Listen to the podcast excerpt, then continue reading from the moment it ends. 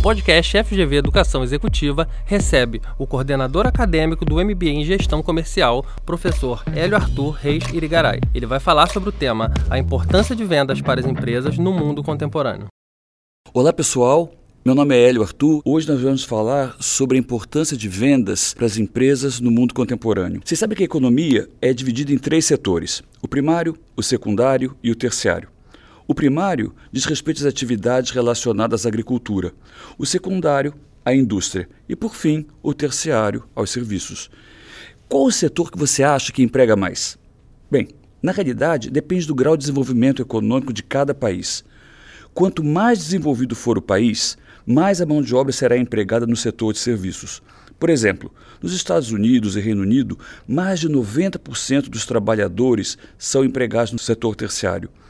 No Brasil, esse número chega a mais de 70%. Contudo, este alto percentual carece ser analisado mais profundamente. Em que área das empresas e organizações se emprega mais? Num levantamento publicado no fim de 2019 pelo jornal Financial Times, o setor que mais emprega, e isso é válido também aqui no Brasil, tá? É o comercial, ou seja, vendas. Curiosamente, é um setor sobre o qual as escolas, faculdades e universidades têm negligenciado. São poucos os cursos de formação de profissionais em vendas. Uma das raras exceções é o MBA em Gestão Comercial aqui da FGV. Mas por que vendas é tão importante para as empresas? Que conhecimentos e habilidades devemos ter para sermos bons vendedores ou gerentes comerciais?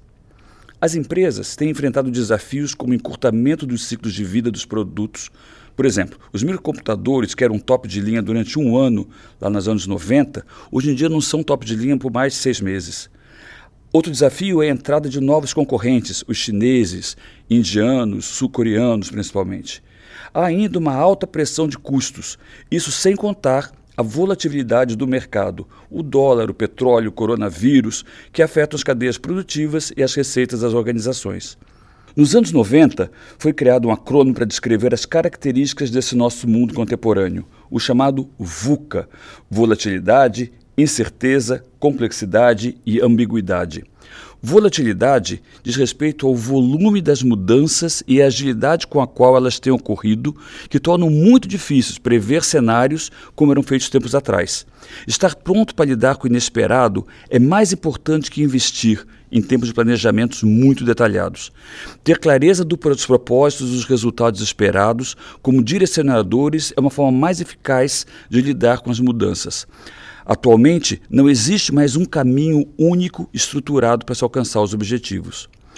O I de incerteza, que tem o U em inglês de uncertainty, se refere ao fato de que, apesar da grande disponibilidade de informações, elas não são necessariamente úteis para compreender ou estimar o futuro.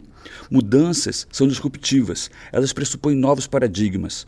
As soluções de hoje, em geral, não serão aplicáveis aos problemas do futuro. Mesmo que consigamos compreender as relações de causa e efeito de uma mudança, suas consequências são imprevisíveis. Ainda o C, que diz respeito à complexidade. A conectividade e a interdependência são fatores que ampliam a complexidade. Os modelos tradicionais de gestão de risco e tomada de decisão não são suficientes para lidar com o número de variáveis desses contextos interconectados. Não é possível prever os resultados de ações isoladas, pois elas fazem parte de um sistema complexo. E por último, tem o A, de ambiguidade. Existem muitas formas de interpretar e analisar os contextos complexos. A ambiguidade é essa falta de clareza e concretude. Os impactos de uma transformação disruptiva não podem ser analisados com base no histórico e experiências anteriores, pois é um novo cenário. Isso dá margem às múltiplas interpretações igualmente pertinentes. Então, devemos nos perguntar: por que investir em vendas? Bem, para responder essa pergunta, temos que pensar nas estratégias de posicionamento das empresas. Posicionamento é como a empresa, seus produtos, serviços ou marcas são ou querem ser percebidos pelos consumidores vis-à-vis de seus concorrentes. Lembrando que concorrentes não são somente aquelas empresas que oferecem produtos ou serviços similares aos nossos, mas todo mundo que disputa o mercado conosco. Por exemplo, o Uber disputa mercado com táxis, o Airbnb disputa mercado com hotéis, As margarinas disputam mercados com as manteigas. Mas como os produtos podem ser percebidos? Há duas possibilidades: ou somos os melhores ou somos os mais baratos. Se somos os melhores, invariavelmente temos que cobrar mais por isso. Portanto, nosso produto ou serviço deve ser muito mais caro do que os nossos concorrentes diretos e indiretos. São os chamados produtos premium. Vamos tomar, por exemplo, a água mineral. No início de 2020, uma garrafa de água mineral Minalba custava R$ 2,29. Já a mesma garrafa, só que de uma água chamada Cristallo, tributo ao Modigliani, custava 120 mil reais. Isso mesmo que você ouviu, 120 mil reais numa garrafa d'água.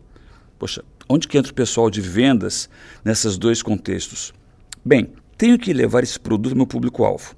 No caso da Minalba, que é nitidamente um produto barato, os profissionais de vendas têm que negociar com os pontos de vendas, que nós chamamos de PDV, os espaços nas gôndolas, as promoções, e garantir que seus consumidores encontrem uma garrafa de água mineral Minalba sempre que precisarem essa é a lógica da estratégia de vendas: vender muito, pois o lucro está no volume. Por outro lado, se nós fôssemos os responsáveis pelas vendas da água de cristalo, tributo Modigliani, nossa função seria localizar e disponibilizar esse produto para um público-alvo totalmente diferente, com alto poder aquisitivo e que estivesse disposto a pagar 120 mil reais em uma garrafa d'água. Esse é o exemplo da estratégia de diferenciação cujo lucro está na margem e não mais no volume. O profissional de vendas é a chave essencial de relacionamento com os clientes. Por isso, dizemos que vendas e marketing andam de mãos dadas. Muitas vezes, algumas empresas gastam fortunas incomodando pesquisas de mercado, quando na realidade tudo o que precisariam fazer seriam perguntar aos profissionais que estão na linha de frente, os representantes comerciais, o que está sendo feito, ou melhor ainda, analisar os relatórios comerciais. Por exemplo, há um relatório chamado Store Audit que metrifica, que sinaliza quais produtos a empresa vendeu em qual PDV. Assim, se cruzarmos os, os resultados desse relatório Store Audit com os dados de geomarketing, saberemos exatamente qual é o perfil dos clientes, dos consumidores e seus hábitos de consumo em cada região geográfica. Outra função do gerente comercial é estimar as compras. Por exemplo, Nunca vou me esquecer de um aluno que eu tive, que era o gerente de compras de uma grande rede de supermercado.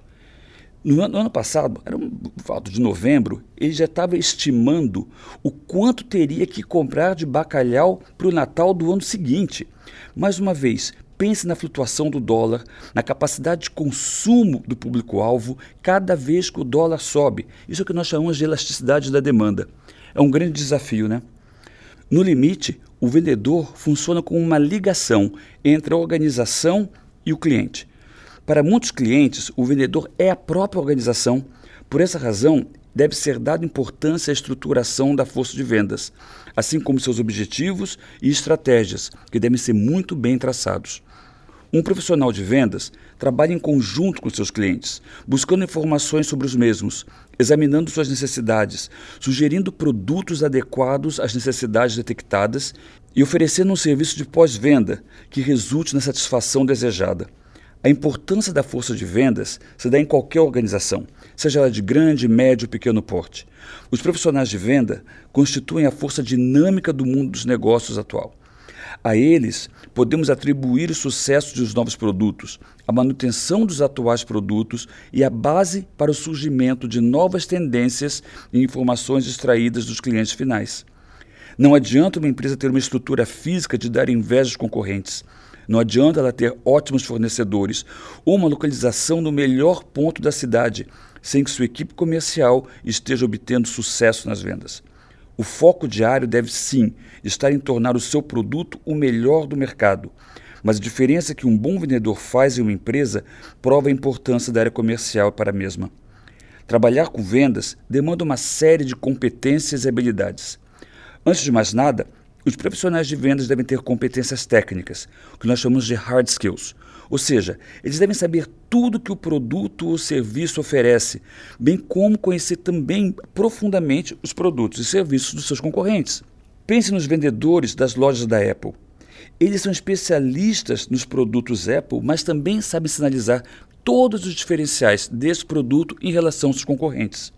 Por outro lado, Esses profissionais também devem ter competências sociais e comportamentais, as chamadas soft skills. Por exemplo, um vendedor deve sempre deixar claro que seu principal objetivo é resolver o problema do cliente e tornar a vida dele mais simples. Mais do que isso, ele ou ela não deve nunca deixar transparecer a ideia que está visando apenas o próprio benefício para gerar lucro para o seu negócio. No limite, temos que ter resiliência para lidar com a volatilidade dos mercados, flexibilidade para lidar com a incerteza, multidisciplinaridade para lidar com a complexidade e coragem para lidar com a ambiguidade. Não podemos nunca esquecer que somos contratados pelos nossos hard skills, mas que, invariavelmente, somos demitidos pela falta de soft skills. Então, pessoal, espero que vocês tenham gostado e, mais que vocês queiram discutir sobre esses assuntos, nós estamos à disposição de vocês nos cursos de gestão comercial, marketing mídias digitais, aqui da Fundação Getúlio Vargas. Muito obrigado. Para mais informações, acesse o site fgv.br barra educação executiva.